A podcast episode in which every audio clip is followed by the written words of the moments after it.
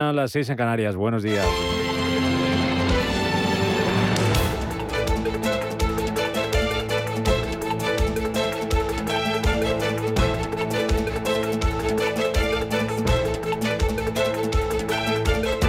Capital Intereconomía, con Rubén Gil.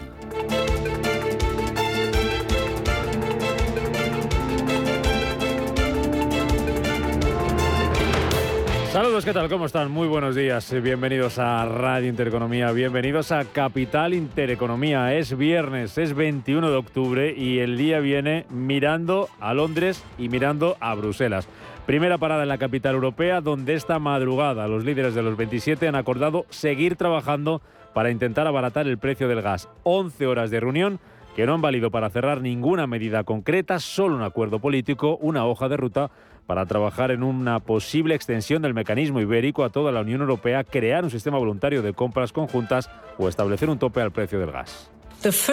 Lo primero es el tema de las compras conjuntas de gas para aumentar nuestro poder de mercado común para la demanda del gas, como limitar los episodios de excesivos precios. El TTF no refleja la verdadera situación del mercado, por tanto desarrollaremos un nuevo índice complementario que refleje mejor la situación de los precios de la energía y al mismo tiempo vamos a establecer un mecanismo de corrección de mercado exactamente para limitar episodios de precios excesivos del gas limit episodes of excessive gas prices. Declaraciones hace apenas un par de horas de la presidenta de la Comisión Europea, Ursula von der Leyen. En resumen, buena voluntad, pero patada hacia adelante de los 27 que han vuelto a escenificar la división que existe ahora mismo en el viejo continente para acabar con la crisis energética y la subida de los precios de la energía. Por un lado, países como España, Francia, Bélgica o Grecia a favor de intervenir en el mercado. Por otro, Alemania, Países Bajos eh, o Hungría que están en contra de medidas que puedan comprometer el suministro de gas. Ha sido muy,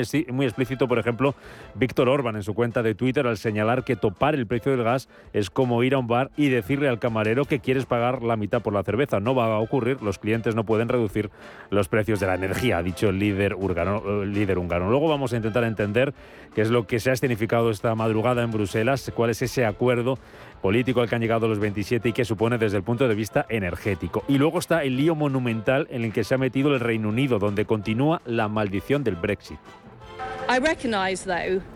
Reconozco que dada la situación no puedo cumplir el mandato por el cual fui elegida por el Partido Conservador. Por ello he hablado con Su Majestad el Rey para notificarle mi dimisión como líder del Partido Conservador. La dimisión de su ministra de Interior, la presión en las propias filas Tories y el fracaso de su plan fiscal han convertido a Liz Truss en la primera ministra más breve de la historia del Reino Unido. 44 días en el cargo, ni siquiera entregar a los mercados la cabeza, la cabeza de su amigo, la cabeza del ministro de Economía, Kwasi Wharton, le ha servido atrás para mantenerse en el cargo. Mes y medio de gobierno que le han valido para generar una estabilidad económica y un caos político casi sin precedentes. Ahora ya se ha abierto el casting para elegir a su sucesor, al sucesor de Liz Truss, que será el tercer primer ministro de Reino Unido en lo que va de año. El plazo es hasta el lunes a las 2 de la tarde y quien quiera optar al puesto tiene que presentar el aval escrito de 100 compañeros de partido y si hay más de un candidato habrá una votación y el ganador se podría conocer a finales de la semana que viene. Suena Boris Johnson, que tiene ganas de volver y que cuenta con mucho apoyo popular, pero con poco dentro del partido, y el favorito es Rishi Sunak, el exministro de Economía que quedó segundo en la anterior carrera con Liz Truss, pero apunten también el nombre de Penny Mordaunt, la líder de la Cámara de los Comunes, primera mujer en convertirse en ministra de Defensa en Reino Unido y firme defensora del Brexit, que fue además la tercera en la última votación para liderar el Partido Conservador, aunque cada vez son más las voces que piden la convocatoria de elecciones en Reino Unido y no un nuevo Juego de Tronos dentro del Partido Conservador. Keir Starmer es el líder de la oposición, el líder de los laboristas. No podemos tener una puerta giratoria del caos, no podemos tener un experimento en la cúpula del Partido Conservador. Hay una alternativa de gobierno laborista estable y por eso creo que deberíamos tener unas elecciones generales.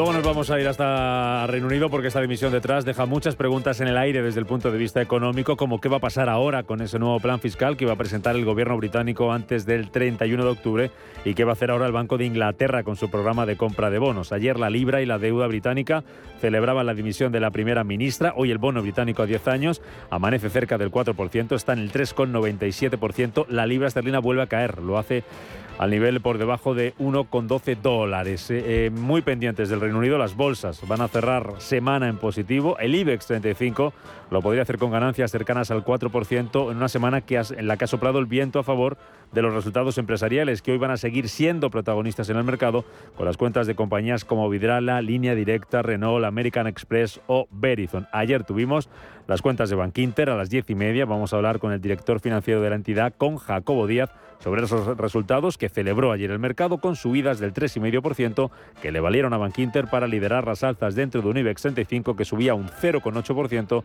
y que esta mañana va a abrir desde los 7.644 puntos. Hoy las bolsas europeas van a abrir con recortes. Tenemos a los futuros bajando, un 1% en el caso del futuro del DAX, casi un 1% baja también el futuro del Eurostock 50. Recortes, aunque mucho más moderados, eso sí, para los futuros en Estados Unidos. Apenas llegan a esos recortes al 0,2% para el futuro del Dow Jones.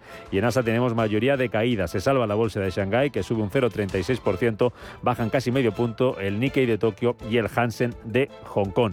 En el mercado de materias primas, lo que tenemos este viernes para cerrar semana, subida para los futuros del crudo, avanzan algo más de medio punto porcentual, se acerca la barrera de 93 dólares el barril de Brent y en el, caso de las divisas, ya contábamos cómo está la libra, el euro también a la baja frente al dólar 0,97 para la moneda europea. Más datos que nos deja la madrugada, IPC en Japón sube un 3% en septiembre, alcanza su nivel más alto desde 2014 y ojo al yen, que sigue bajando en su cruce con el dólar, está en 150, que es su mínimo desde 1990. Así viene este viernes, con el que vamos a cerrar la semana y que tiene otras noticias que les contamos ya en titulares. Comenzamos.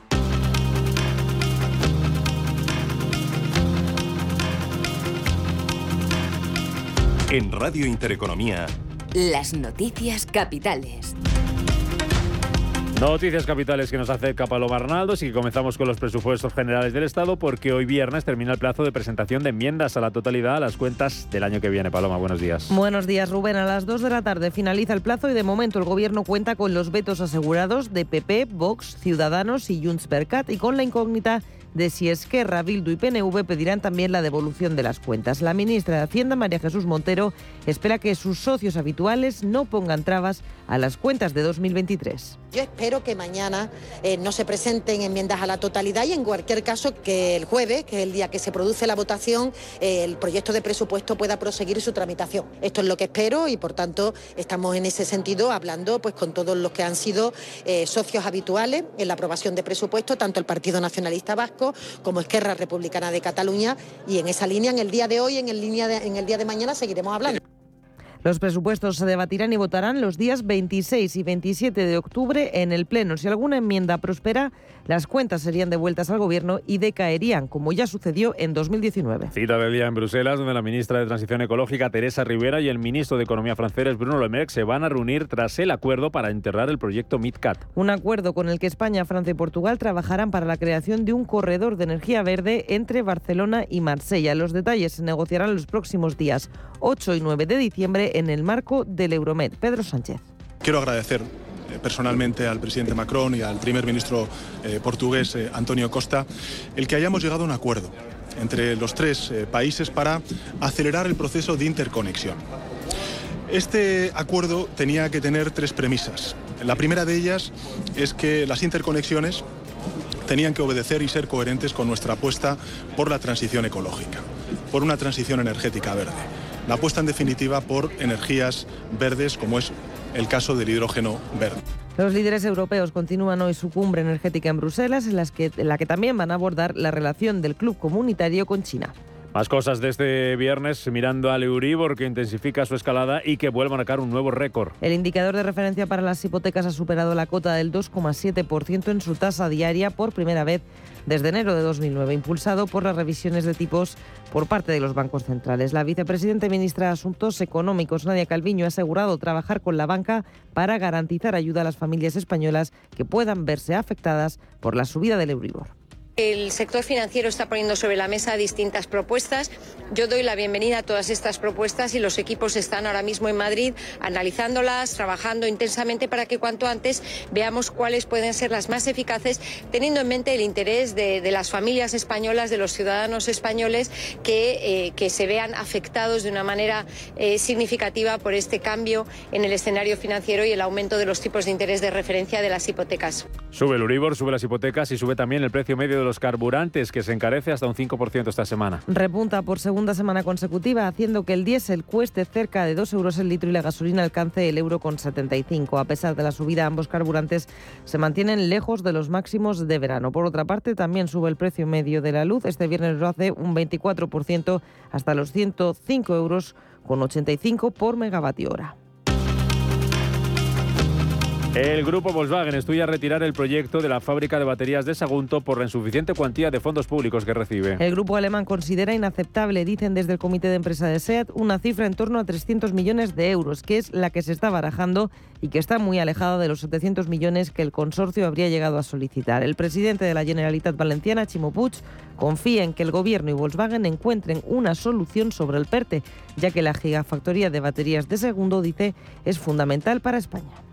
És un moment que està finalitzant eh, la decisió respecte al PERTE. Cal ser respectuosos en aquesta decisió i jo espero que s'arribi a un acord entre el govern central i, i Volkswagen. Per part de la Generalitat, ho hem dit sempre, ho hem fet sempre, estarem en la millor disposició per a que aquesta inversió sigui possible. És una inversió fonamental per a la comunitat valenciana, és una inversió tractora i fonamental també per a Espanya i espero que se trobe la millor solució en el temps més curt possible.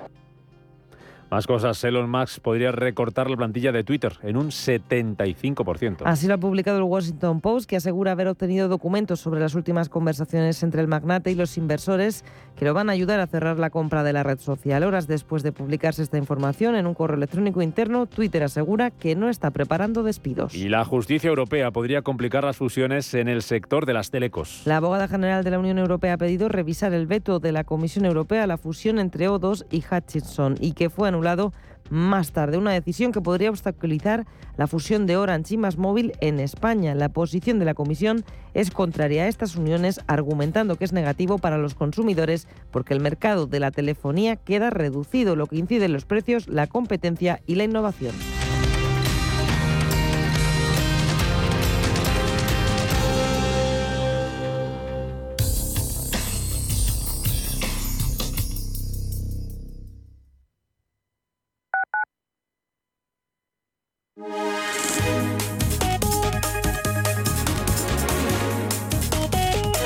Alliance Bernstein, comprometidos con la sostenibilidad y el cambio climático, les ofrece la información del tiempo.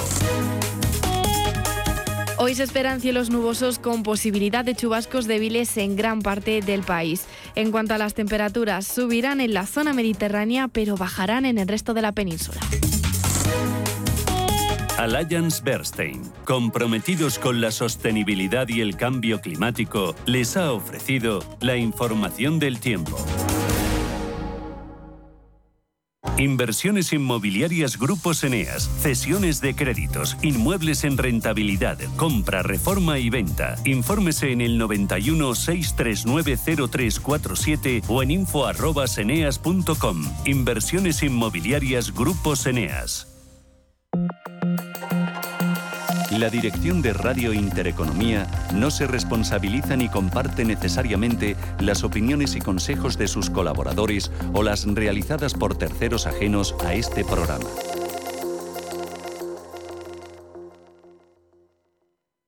En Hospital HLA Universitario Moncloa cuidamos de ti y de los tuyos. El centro pone a tu disposición un potente gimnasio de rehabilitación con una completa dotación de profesionales y equipamiento para el tratamiento integral de accidentados de tráfico, pacientes hospitalizados, rehabilitación cardíaca y respiratoria. HLA Universitario Moncloa, siempre innovando para darte más servicios. Avenida Valladolid 83, Madrid. Si eres de los que no puede esperar para estrenar un Ford Kuga EcoBoost, aquí va un cuento para amenizar la espera.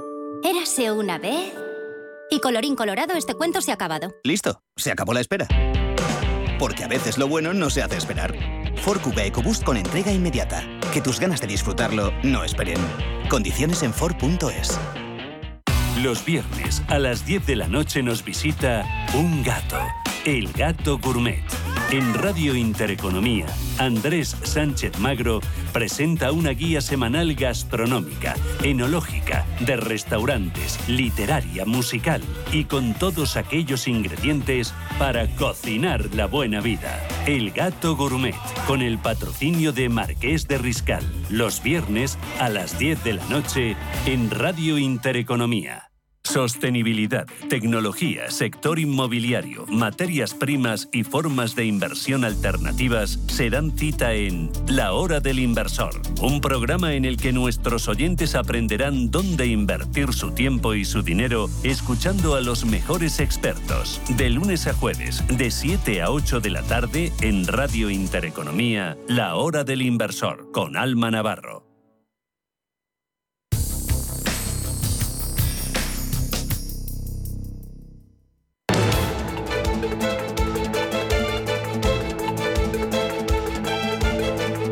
Capital Intereconomía con la educación financiera. Hola Luz, la tecnológica de energía verde, patrocina este espacio. Las 7 y cuarto de la mañana, ahora menos en Canarias, viernes 21 eh, de octubre, cerramos semana.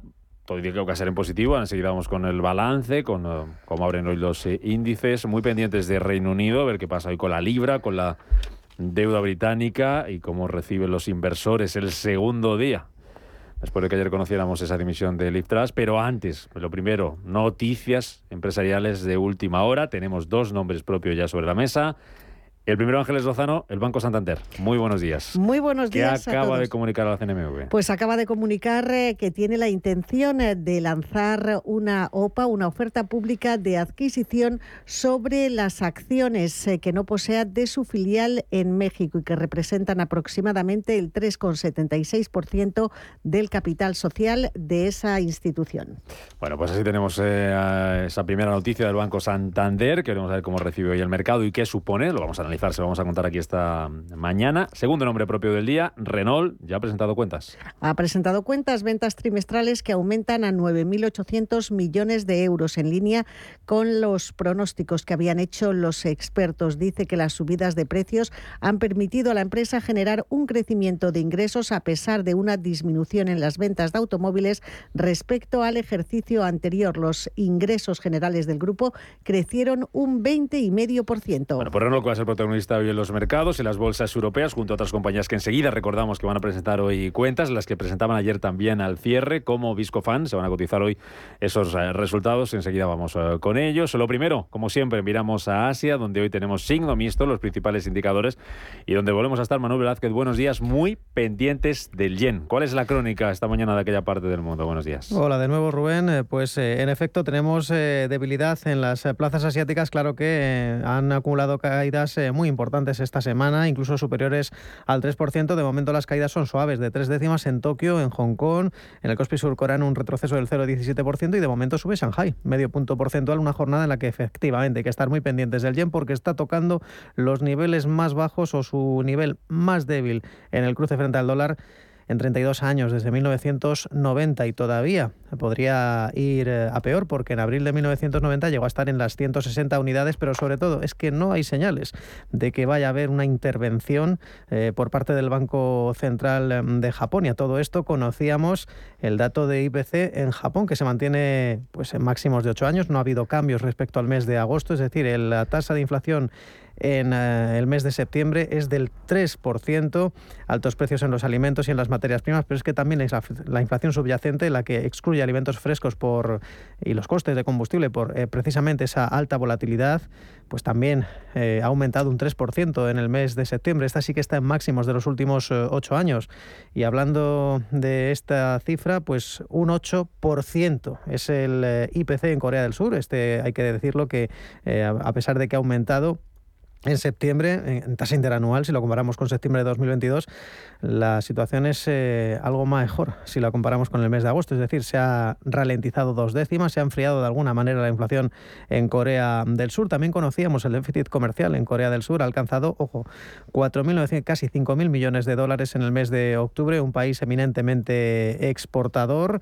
Eh, porque las exportaciones de hecho han caído en el mes em, de octubre y las importaciones han superado el nivel de las ventas eh, al exterior. Por lo demás, es una jornada en la que seguimos sin tener informes de las autoridades eh, chinas, solamente hay algunos datos de buenas intenciones, quieren reducir el periodo de cuarentena para los visitantes. De momento, como decimos, no hay más señales de estímulos a las empresas. Esta semana la autoridad de Hong Kong trataba de hacer un anuncio a bombo y platillo para fomentar las inversiones extranjeras, para retener el talento eh, del exterior y eso permitía que subieran algunas compañías inmobiliarias. Hoy, precisamente, lo que más cae son las compañías inmobiliarias, eh, compañías como Shenzhou Intel Properties, que lideran las caídas en eh, Hong Kong. En estos momentos, si saltamos al Nikkei de Tokio, vemos que la acerera Japan Steelworks corrige un 3,23%. Ya decíamos que Tokio hoy las caídas al menos son moderadas. Tokio Electron, la compañía energética, lidera las subidas, son del 4,4%. Además de Shenzhou Intel Properties, en Hong Kong también estamos viendo pérdidas para la fabricante de coches Linin, recorta un 3,8%, coches eléctricos, y Budweiser, la firma de cervezas, también un recorte que llega al 3,5%. Las subidas Igualmente para el sector inmobiliario, dos de ellas, Longford Properties y Country Garden, junto a Alibaba, que suben un 6 y un 3% respectivamente. Eso es lo que está pasando en los mercados asiáticos. Vámonos hasta la otra parte del mundo, hasta Estados Unidos, donde mm, los índices se disponen a cerrar la semana. Todo indica que puede ser una apertura ahí en negativo, aunque son tímidos, como decimos, esos recortes que están marcando ahora mismo los futuros. La crónica de Wall Street de ayer ¿Cómo fue, Elena Fraile? Buenos días. ¿Qué tal? Buenos días. Bueno, pues cerraba Wall Street en, en rojo. El yo recortaba un 0,30%, el SP cedía un 0,80% y el Nasdaq también eh, cedía un 0,61%. Y es que precisamente el mercado habría con avances eh, que se disiparon al resurgir esa preocupación por la subida de los tipos de interés por parte de la Reserva Federal y el impacto que pueden tener sobre la economía. Y es que vimos cómo el mercado de la deuda sigue reflejándose a sí mismo respecto a una recesión inducida por la política monetaria, con el rendimiento del bono del Tesoro a 10 años alcanzando el 4,23%, lo que afectó negativamente precisamente a los eh, valores. Según los analistas, hay varios también resultados trimestrales mejores de lo esperado que han contribuido a limitar las pérdidas en la bolsa, como fueron los de la empresa de telecomunicaciones E&T, que se dispararon sus acciones más de un 7,7%, también la tecnológica IBM, cuyas acciones cerraron con eh, subidas de 4,7%, pero no fue, por ejemplo, el caso de la compañía de vehículos los eh, Tesla, que bajó un 6,6% tras publicar unos ingresos inferiores a lo estimado en el tercer trimestre y pese a sus eh, crecientes beneficios en el conjunto del ejercicio. Y por cierto, que protagonista ha sido en las últimas horas Elon Musk, porque según ha publicado el diario The Washington Post, tendría planes para deshacerse del 75% de la plantilla que trabaja en Twitter hasta dejarla en torno a unas 2.000 personas. Y es que la información publicada precisamente por este diario asegura haber obtenido esos documentos sobre las últimas conversaciones entre el multimillonario y también esos inversores que lo ayudarían a cerrar la compra de la red social. El diario además asegura que en el caso de que no se formalizara la compra, la compañía va también a cometer grandes recortes de personal que alcanzarían aproximadamente una cuarta parte de los 7.500 trabajadores. Aunque eso sí, de madrugada Twitter ha lanzado un comunicado asegurando que no tiene planes para llevar a cabo estos despidos, dice a gran escala, pero habría que saber ahora cuál es el significado que tiene precisamente este término de gran escala para la compañía. En cuanto a los datos eh, macroeconómicos, conocíamos en la jornada esas ventas de viviendas de segunda mano que cayeron el mes eh, pasado, el mes de septiembre, hasta un 23,8% interanual y también las solicitudes, esas peticiones semanales de subsidio por desempleo que bajaron de 226.000 a las 214.000. Entre también las compañías cotizadas en Dow Jones predominaron los descensos encabezados por Home Depot, se dejaban sus acciones más de un 2,19% o Pilar que lo hizo en un 2,10%, mientras que destacaron en el lado positivo, las ganancias de Salem Force, eh, más de un 2,49% de Verizon, con sus acciones cerrando en más de un 1,18%. Y en otros mercados vimos también al petróleo, al West Texas subiendo, al oro bajando y también al dólar perdiendo terreno frente al euro. Y entre algunos datos que vamos a conocer hoy, tenemos ese balance presupuestario federal y antes de la apertura conoceremos también los resultados de American Express. Los resultados van a ser pues, seguir siendo protagonistas también en el mercado americano, donde, como decimos, los futuros vienen hoy en rojo, bajando el Dow Jones un 0,2%, baja el futuro del SP500 un 0,37%, recogida de beneficios tras las subidas que hemos visto esta semana y descontando pues lo de siempre, ese miedo a que llegue la recesión y a mayor agresividad de eh, la FED a la hora de subir los tipos de interés se va a cotizar hoy en el mercado y se lo vamos a preguntar enseguida a Juan Ramón Calidad por ello. Declaraciones de, Harker, de la Fed de Filadelfia, diciendo estar decepcionado por el poco resultado que han dado en Estados Unidos la subida de los tipos de interés para controlar la inflación y dice que esa inflación alta lo que obliga es a que los tipos estén, espera al menos, que los tipos estén por encima del 4% a final de año. Ojo porque los inversores ya hablan, descuentan una subida de los tipos al 5% por parte del Banco Central Americano para el año que viene. Como digo enseguida en nuestro primer análisis, vamos eh, con eso. Mercados europeos, ya hemos contado dos eh, protagonistas. Santander, que quiere lanzar esa OPA por el 100% de las acciones de su filial mexicana que no controla. Renault, que ha presentado cuentas, mejora su facturación un 20%, pero baja ventas en el tercer trimestre del año. Se van a cotizar hoy esas dos noticias en el mercado. Ahora vamos con más cosas para hoy. Lo primero, ayer IBEX 35 puso freno a su racha alcista. Eh, caía, pero estamos por encima de los 7.600 puntos, ¿no, Ángeles? Si no me estamos en 7.644 puntos. Vimos como los resultados de Bankinter eh, conseguían eh, que el sector financiero, especialmente la banca mediana, subiera con fuerza. Sabadell subió un 4,55, Bankinter un 3,45 y mm, fuera del sector financiero, una cíclica, ArcelorMittal se anotaba un 3,31. Las mayores caídas al cierre fueron para Telefónica, que se dejó dos puntos porcentuales, IAG, que perdió un 1,74 y Robi, que retrocedió un 1,71% todo esto en una jornada marcada por esa dimisión de Liz Truss como primera ministra en el Reino Unido. Siguen los intereses de la deuda en zona de máximos. En Europa tenemos máximos en el bono alemán en el 2,4% y en el bono español a 10 años que supera la cota del 3,6%. Los inversores descontando próximas subidas de 75 puntos básicos en los tipos de interés por parte del BCE en la reunión que se celebra el próximo jueves.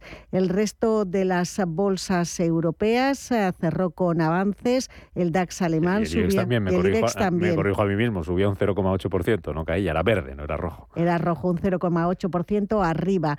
En eh, el resto de Europa, el DAX ganaba un 0,2, eh, París un 0,76, Milán un punto porcentual y Londres avanzaba un 0,27%. Ayer ya se publicaron muchas cuentas en Europa. Vimos, por ejemplo, las de Asco Nobel, Volvo o Pernod Ricard recibidas con descensos, aunque lo peor estuvo en Ericsson, que cayó casi un 15% tras publicar resultados. Escuchamos a Gonzalo Lardies, gestor senior de renta variable europea de Ambank.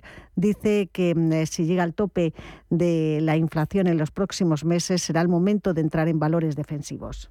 Si los datos de inflación empiezan a dejar de apretar con la intensidad con que lo han hecho, tenemos el gas natural que ha retrocedido de forma importante en las últimas semanas, o el petróleo medido en dólares, que está prácticamente en los niveles de enero, los precios de alimentación también están empezando a retroceder. Si tenemos datos de inflación que dan algún respiro en los dos últimos meses del año, pues especialmente en aquellos sectores más defensivos o ligados al crecimiento, podríamos tener una oportunidad, ya que el castigo pues en los últimos, eh, durante el año ha sido importante, pero especialmente desde mediados de agosto con el retroceso último que ha habido en el mercado. Subidas del IBEX 35 ayer, por dejarlo claro, 0,8% en positivo, 7.644 puntos. Desde hoy parte hoy, ¿con qué referencias y con qué protagonistas en este viernes en Europa? Pues en, eh, en, la eurozona vamos a conocer datos de déficit y deuda del segundo trimestre. También a las 4 de la tarde conoceremos la confianza del consumidor del mes de octubre. Continúa la reunión del Consejo Europeo en la que se está hablando de la guerra en Ucrania, de la crisis energética y de las cuestiones económicas, entre otras cosas. En el Reino Unido tendremos ventas minoristas del mes de septiembre. En nuestro país, eh, cifras de deuda de las administraciones públicas que mm, publica el, el Banco de, España y resultados. Hoy esperamos cuentas de Vidrala y de línea directa aseguradora. Estaremos muy pendientes del sector financiero. Bestinver incrementa su exposición a, estas entidades, ha modificado su cartera. La gestora entra en banca europea y reduce su exposición al sector energético con ventas en British Petroleum, en Galp y en Shell.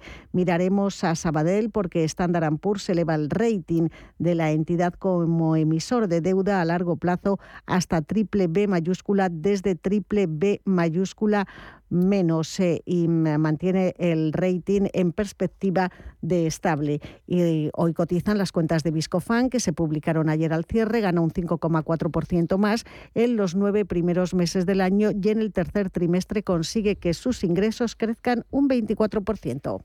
Hola Luz, la tecnológica de energía verde, ha patrocinado este espacio.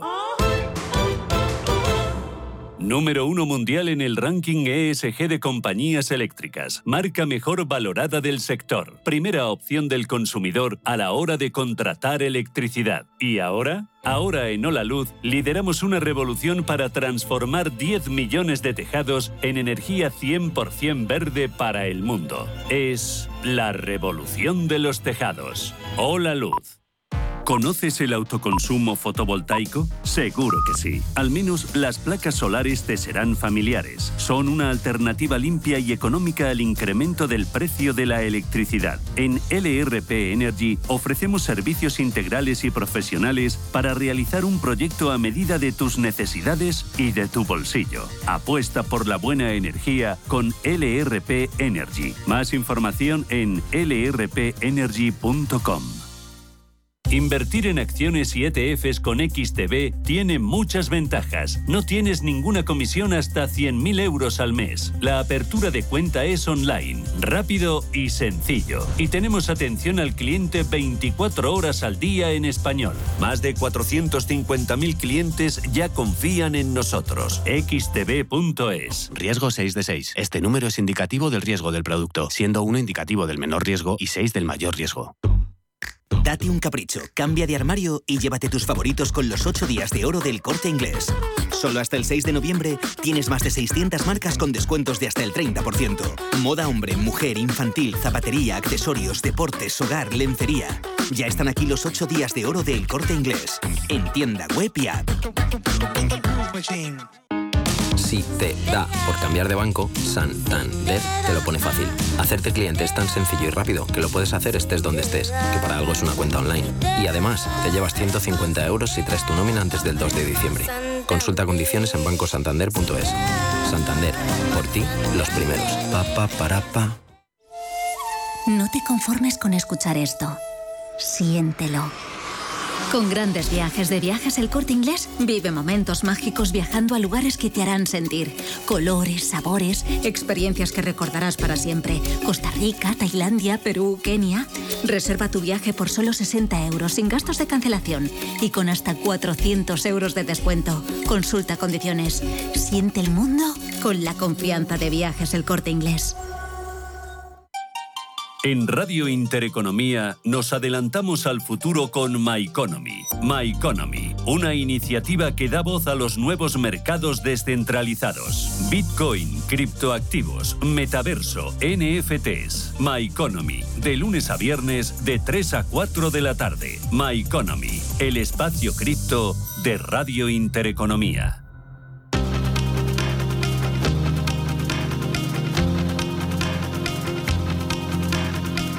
La información al minuto, la actualidad al momento. Capital Intereconomía.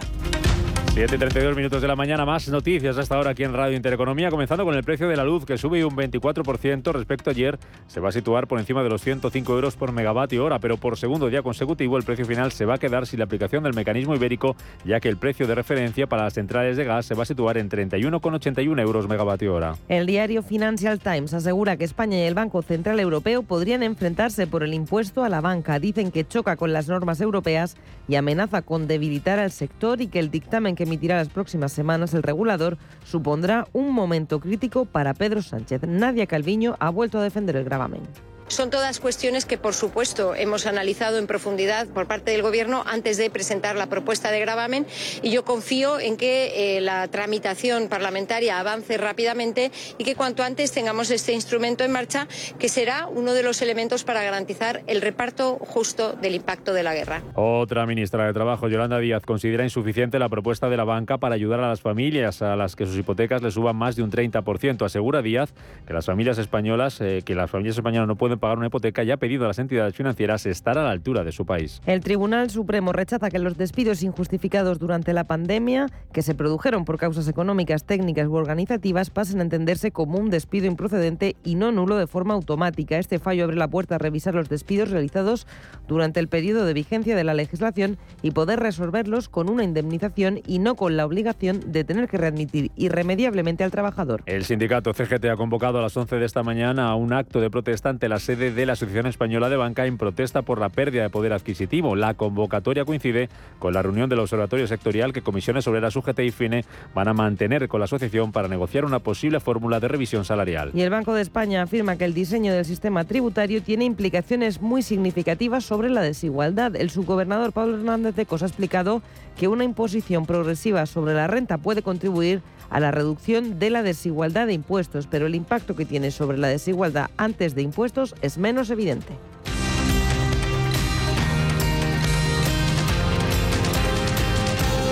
El sector de transportes es el que más rápido ha sabido adaptarse a los cambios del mercado de forma sostenible. Es por eso que con el fin de cumplir el objetivo de la huella de carbono de la Agenda 2030, hay operadores logísticos que han incorporado el Machine Learning, lo que les permite optimizar los procesos y recursos, reduciendo así las emisiones por kilómetro recorrido de sus vehículos. Si mantienes la cabeza en su sitio, cuando a tu alrededor todos la pierden, si crees en ti mismo cuando otros dudan, el mundo del trading es tuyo. Trading 24 horas, un sinfín de oportunidades. Cuando ves la oportunidad, IG. Todas las operaciones conllevan riesgo. 76% de las cuentas de inversores minoristas pierden dinero en la negociación de CFD con este proveedor. Debe considerar si comprende el funcionamiento de los CFD y si puede permitirse asumir un riesgo elevado de perder su dinero. Si necesitas una tasación oficial para solicitar una hipoteca, para una herencia, para conocer el valor de tu patrimonio, tu empresa es Global, con V de valor. Somos una firma líder en tasaciones oficiales homologadas y en servicios integrales de valoración, ingeniería y consultoría inmobiliaria, con más de 35 años de experiencia, rapidez online, rigor y garantía de servicio. Recuerda, Global se escribe con V de valor. Global.es. Hoy en día, encontrar la herramienta que pueda resistir el paso del tiempo es fundamental en la renta fija. Es por eso que MFS Investment Management adopta un enfoque Active 360. Visite mfs.com barra Active 360. Mmm, qué bueno este jamón ibérico. No ahorres en las cosas que te gustan, ahorra en lo que pagas por ellas. Con el aniversario de Hipercor y el supermercado El Corte Inglés. 25% de regalo para próximas compras en más de 5.000 productos. 70% de descuento en la segunda unidad en más de 2.500. Y además, un millón de euros en premios. Aniversario del ahorro en Hipercor y supermercado El Corte Inglés. Si quiero. Di que sí a despreocuparte, a descubrir y a disfrutar. Deja tu viaje de novios en manos de los expertos de viajes del corte inglés e Icarion. Costa Rica, Tailandia, Tanzania, Bali, Vietnam, India, Japón. Elijas el que elijas, tendrás una noche gratis en paradores. Hasta 200 euros de regalo en tarjeta del corte inglés. Reserva por 60 euros y sin gastos de cancelación. Consulta condiciones. Di que sí a tu gran viaje de novios con viajes del corte inglés e Icarion. Si eres emprendedor, profesional o empresario y quieres estar al día en los temas que afectan a tu empresa, Cultura Emprende es tu programa. De la mano de Alejandra Rompedrique, Víctor Delgado y Ángel Calvo Mañas, conocerás las experiencias de otros empresarios y estarás al día en marketing, formación, tecnología, fiscalidad, eventos y más. Los viernes de 7 a 8 de la tarde en Radio Intereconomía.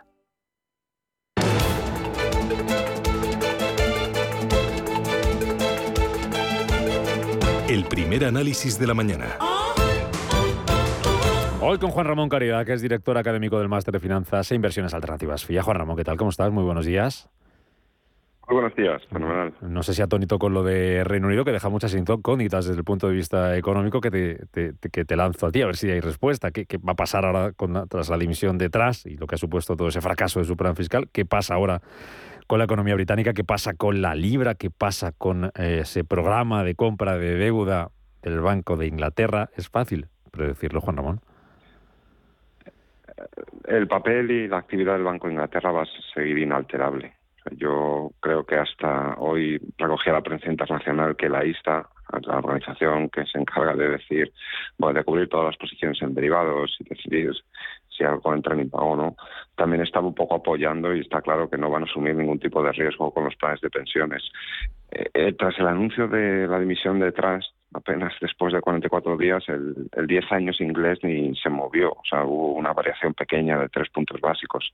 Así que también es verdad que yo creo que a nivel de variables macro, eh, en cuanto a tipos de interés o en cuanto a movimiento de la libra, se ha aceptado con resignación. Se ve, por un lado, que es verdad que esto es otra fuente de inestabilidad y pero bueno, que Sunak ya esté casi medio apuntado como gran candidato reduce un poco la incertidumbre, pero también es verdad que estos cambios y estos vaivenes pues al final da o deja una sensación de inestabilidad que tampoco permite al Reino Unido normalizar su situación y sigue siendo una economía vulnerable a los choques energéticos. Tras el Brexit, la verdad que está pasando por un momento complicado. ¿A Litras lo han echado los mercados? Eh, ¿Perdona? ¿A Litras le han echado los mercados? No, no lo creo. Eh, las cosas de Palacio en Reino Unido son complejas y, casi ha sido más su propio partido o, probablemente es víctima de su de su propia decisión, de ese giro tan brusco, de haber apostado por un tipo de modelo fiscal y en apenas dos semanas desdecirse del mismo despedir a su ministro de Economía y, por lo tanto ha sido, yo creo que más la falta de coherencia con lo que había sido su programa y su acción inaugural lo que le ha costado la credibilidad y por lo tanto el apoyo de su propio partido. Mm. Luego tenemos a la Reserva Federal que sigue apretando al menos algunos miembros el, eh, el acelerador, declaraciones ayer del presidente de la Fed de Filadelfia, de Harker, diciendo que la inflación alta exige más subidas de los tipos de interés y que espera que estén muy por encima del 4% a final de año. El mercado ya, algunos inversores descontando, la buena parte de los inversores descontando una subida por encima del 5% en 2023. ¿No queda más remedio que seguir subiendo tipos para combatir la inflación, Caridad?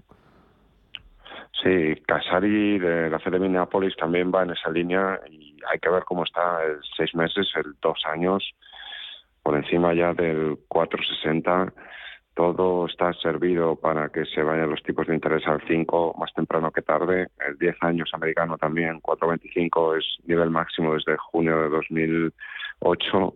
Y o sea, yo creo que sí que va a ser un, tema mal necesario. O sea, necesitan seguir anclando las expectativas de inflación. O sea, Estados Unidos ya no son los datos de inflación actual, sino que ahora mismo el mercado descuenta tan solo que en 12 meses la inflación ya está en el 3,1 y en 24 meses la inflación se va al 2,9. O sea, no está descontando el mercado que la inflación vaya a durar mucho más allá de 12, 14 meses.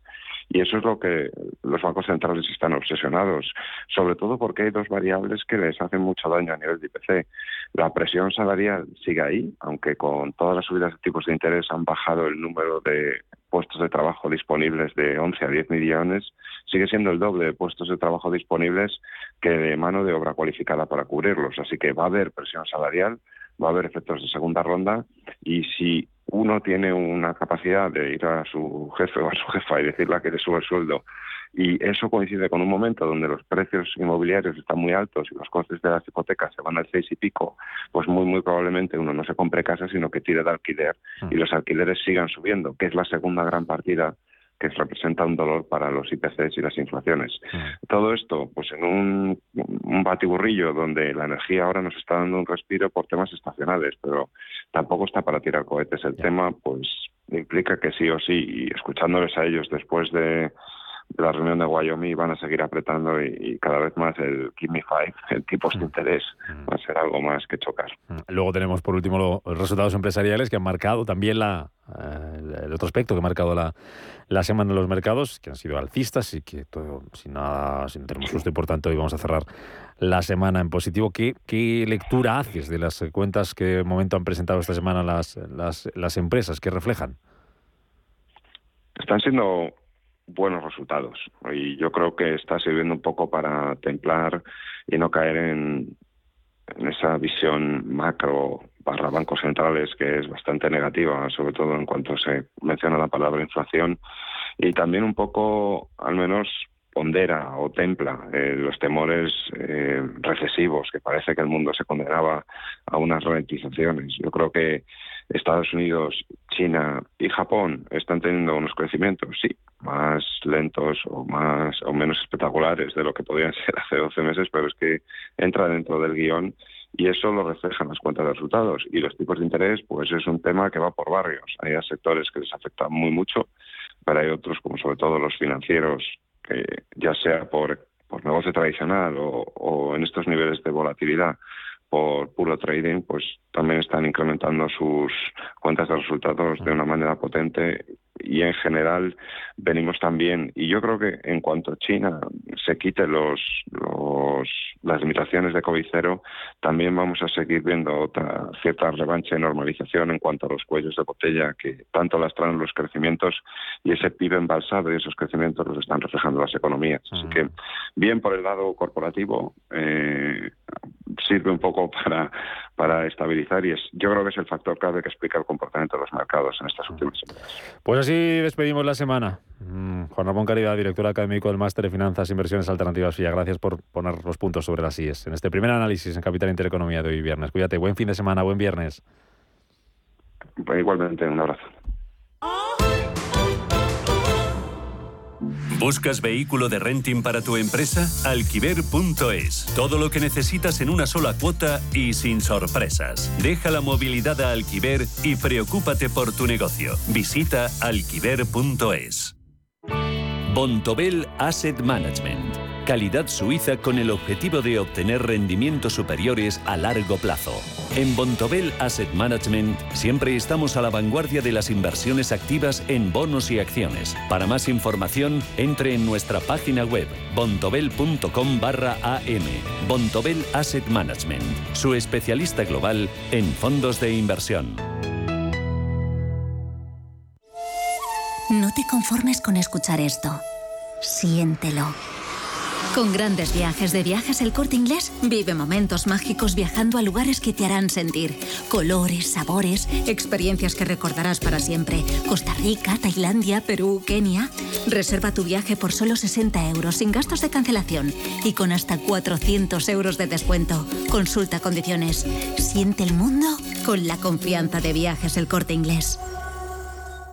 ¿Te interesan los mercados financieros? ¿Conoces las principales diferencias entre futuros, acciones, CFDs, opciones y otros productos derivados? ¿Buscas información sobre análisis técnico y fundamental o herramientas avanzadas de trading? Descubre en ebroker.es nuestros webinarios y contenidos exclusivos de formación. ebroker.es, reinventando el trading. Bienvenidos al día de vuestra boda. En el Hotel Princesa Plaza Madrid os ofrecemos distintas opciones de espacios, atención personalizada y un equipo de profesionales a disposición para ayudaros a diseñar vuestra boda. Para que la celebración de vuestra boda se transforme de especial en espectacular, entra en princesaplaza.com y empieza a soñar. Los viernes a las 10 de la noche nos visita un gato, el gato gourmet.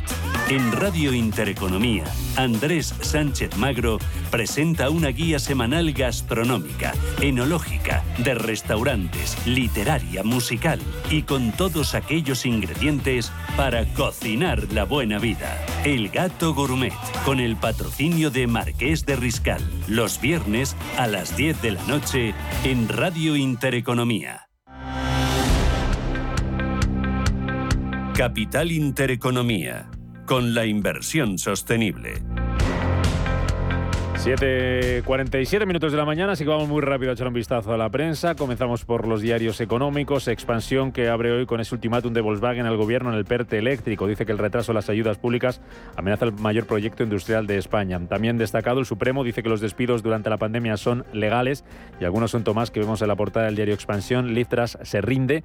La justicia europea de la Unión Europea complica las fusiones de Teleco. Bankinter gana un 21% más dice que mantendrá dividendo. Les recuerdo que a partir de las 10 y 25 de la mañana va a estar con nosotros el director financiero de Bankinter, Jacobo eh, Díaz, y también vamos a hablar esta mañana del MidCat. Se sustituye por un corredor entre Barcelona y Marsella. Eso lo vamos a analizar a las 8 y cuarto con eh, nuestro invitado, capital Roberto Gómez Calmet, eh, que es experto en suministro eléctrico y profesor del área de empresa de la Universidad Europea de Valencia.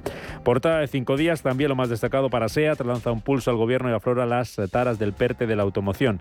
Dice también cinco días que el BCE presiona a Sánchez por el impuesto a la banca y habla también de la Unión Europea, da un giro y enfría la integración entre las telecos. Y en la, en la portada del diario El Economista, lo más destacado para Grifols, dice este diario que se enfrenta en Estados Unidos a una demanda de 54.000 donantes. Los afectados acusan a la compañía de una presunta violación de privacidad. También destacado el SP ofrece un descuento del 8% frente a la media de la década. Sanidad frena el fármaco por el que Gilead pagó más de 17.000 millones eh, de eh, euros.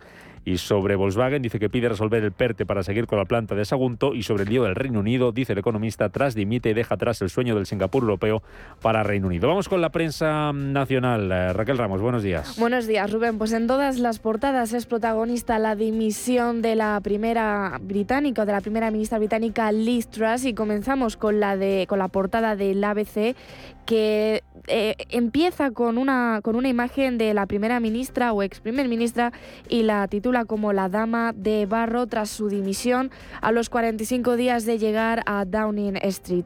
Según dice la razón que añade que el nuevo dirigente Tory será elegido en unas primarias express el próximo 28 de octubre. Y pasamos también a la primera de El País, donde la escalada de la guerra en Ucrania y la crisis de la energía abren grietas en la unidad de la Unión Europea, pero por otro lado Sánchez, Macron y Costa pactan la conexión energética por mar en un corredor verde de Barcelona a Marsella que sustituirá al MidCat. También deja otro titular el país sobre Volkswagen que desafía a España y exige más ayudas para Sagunto. También por último pasamos a la portada de El Mundo donde la Unión Europea insta a Aragonés a cumplir las sentencias judiciales del español. El comisario Reinders se reúne en Bruselas con un presidente por primera vez tras siete años de veto total. Vamos fuera de España, prensa internacional que cuenta este viernes. Pues comenzamos con las portadas británicas que coinciden todas también con titulares sobre la dimisión de la Premier después de 45 días en el cargo. Me quedo con la portada de The Guardian que publica una imagen detrás bajo el titular de un amargo final. Por otro lado, de Daily Telegraph añade que Boris Johnson ha dicho a los conservadores que él puede salvar al partido de ser eliminado en las elecciones y baraja su candidatura, aunque la edición británica de Financial Times dice que es una que emerge como el principal favorito. Y el momento oportuno arroja un plan para abordar el agujero fiscal de 40.000 millones de libras esterlinas que continúan todavía en, en el aire. Y vamos a Francia, donde Le Monde publica que hay una crisis abierta entre París y Berlín y que los programas militares franco-alemanes eh, se tambalean. En Estados Unidos, The Wall Street Journal concluye que Liz Truss quería impulsar el crecimiento recortando impulsos y gastando miles de millones de libras en subsidios pagados con préstamos en lugar de recortes de gastos. La reacción del mercado fue severa y la llevó a su caída.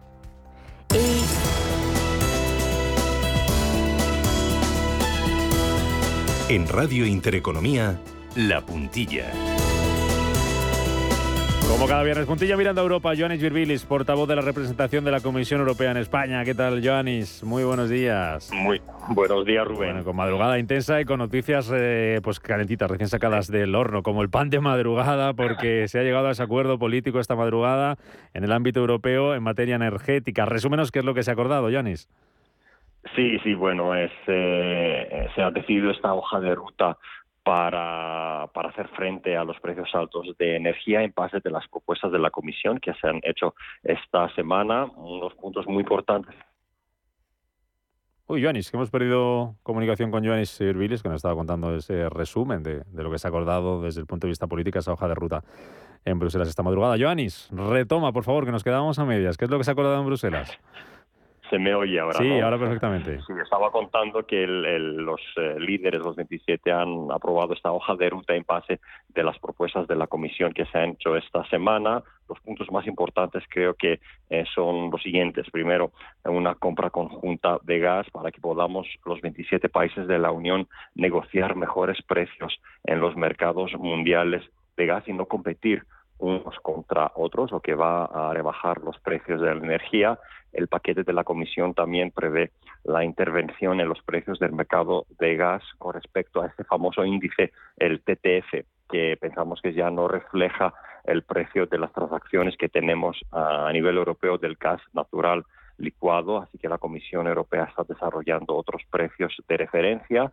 Finalmente, también eh, prevé el paquete de la Comisión normas de solidaridad entre los diferentes países. Por ejemplo, si un país la Unión se enfrenta a una emergencia muy grave de falta de gas, va a recibir gas de otros a cambios de una compensación. Y también merece la pena mencionar, creo, que las medidas que propone la Comisión incluyen el uso de fondos europeos de los del marco financiero plurianual de 2014 hasta 2020, eh, fondos que no han sido usados podrán redirigirse hacia, uh, hacia em, acciones energéticas para paliar los efectos de la crisis para las pymes y los, eh, los consumidores más vulnerables, hasta 40 mil millones de euros. Eso se ha decidido, esa hoja de ruta se ha decidido por los 27 anoche y los detalles se van a debatir la semana que viene en el Consejo de los Ministros de Asuntos de Energía. Que si no me equivoco es el martes, está previsto para el martes. Sí, efectivamente. Bueno, pues eso será el martes, será la noticia, una de las noticias de la semana que viene, pero esta pasada en Europa también se han adoptado medidas contra Irán, Joanis. Eh, ¿Por qué motivo y qué se ha decidido? Sí, hemos visto algo muy preocupante eh, la, eh, toda las, la, respuesta muy violenta de las autoridades iraníes a las recientes manifestaciones en Irán, una respuesta muy contundente de la Unión Europea ah, contra, bueno, contra esa respuesta violenta de, de las autoridades. Se han añadido muchas personas y entidades a la lista de personas sancionadas. Nos falla la, comunicación con Joanis. Estás por ahí, Joanis, ¿verdad? Sí, bueno, pues no sé si podemos recuperar esa comunicación con Joanis Virbilis, el portavoz de la representación de la Comisión Europea en, en España. Joanis. No sé lo que pasa con lo que pasa, no sé lo que pasa. Es que habéis trabajado mucho esta madrugada y le tienes cansado. Resúmeme en, nada, en 30 segunditos, si puedes, lo de, lo de Irán en 30 segundos, Sí. Personas sancionadas en Irán por su, por su papel en la muerte de la joven activista iraní Mahsa Amini durante la respuesta tan violenta de las autoridades a las recientes manifestaciones en Irán y también a las entidades que están vendiendo drones a Rusia que se usan contra la guerra eh, en la guerra contra Ucrania incluso contra civiles eh, contra civiles en el país. Bueno, pues a descansar eh, que el móvil también lo haga, que ha sido una, una madrugada, 11 horas de reunión, ¿eh? se dice pronto, Johnny, ahí en Bruselas cuando os ponéis, ponéis en serio, 11 horas de, de reunión y, el mar, y, hoy, hoy más, ¿eh? porque hoy se retoma esa, esa cumbre y el martes con ese encuentro. Efectivamente, la rueda de prensa de la presidenta era a las dos y media de la mañana. Sí, sí, sí, sí, sí, sí, sí. Bueno, pues a ver cómo, a ver con qué carita llegan, que habrán dormido poco hoy los, los líderes europeos. Johnny Virbilis, portavoz de la representación de la Comisión Europea en España, gracias por estos detalles. Hoy más actualidad que nunca. Gracias, Joanis. Hasta la semana que viene.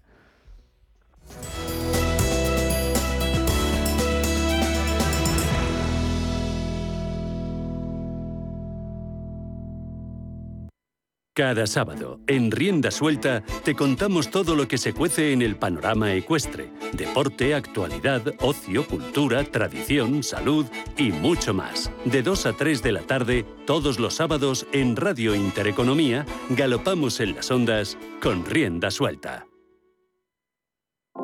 Cada semana te contamos la historia de un emprendedor. Te presentamos su empresa, su negocio. Emprendedores valientes, innovadores, con convicción y perseverancia. Empresas con identidad. Cada miércoles a partir de las 11 de la mañana en Capital Intereconomía. Si nos escucha, tiene el dial de su receptor en una de las emisoras de Radio Intereconomía.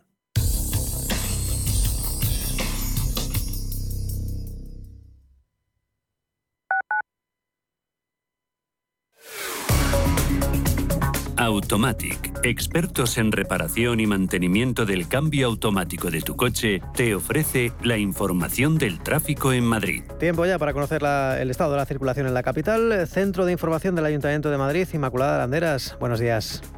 Hola Lolo, muy buenos días. Qué bien que llueve. Lluvia intermitente muy bueno, entre otras cosas, para nuestro aire, pero ya se sabe que para el tráfico nunca, nunca, nunca es bueno, siempre se deja notar, más que nada por los alcances que se producen y deslizamientos. Afortunadamente, aún no tenemos ninguno que comentarles, pero es fundamental que doblen la distancia de seguridad si circulan por vías que ya están en hora punta, que son sobre todo todas las vías de acceso a la ciudad, una hora punta más suave. Es viernes, últimamente es así, pero la Avenida de la Memoria, los paseos de Santa María de la Cabeza y Delicias, la Avenida de América, son puntos que tienen un tráfico lento. Si miramos la M30, el lado este principalmente sentido norte. Y si miramos los accesos desde barrios periféricos, la glorieta Marqués de Vadillo.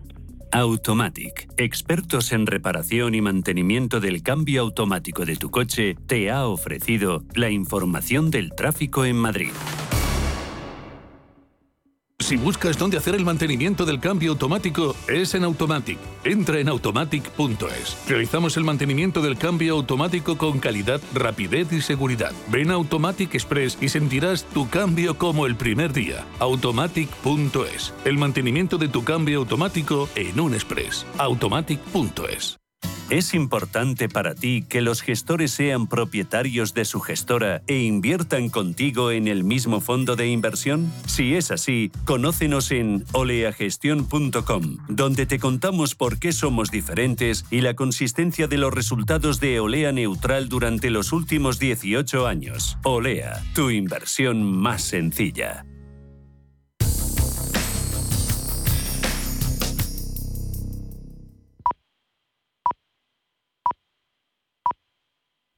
Las 8, las 7 en Canarias.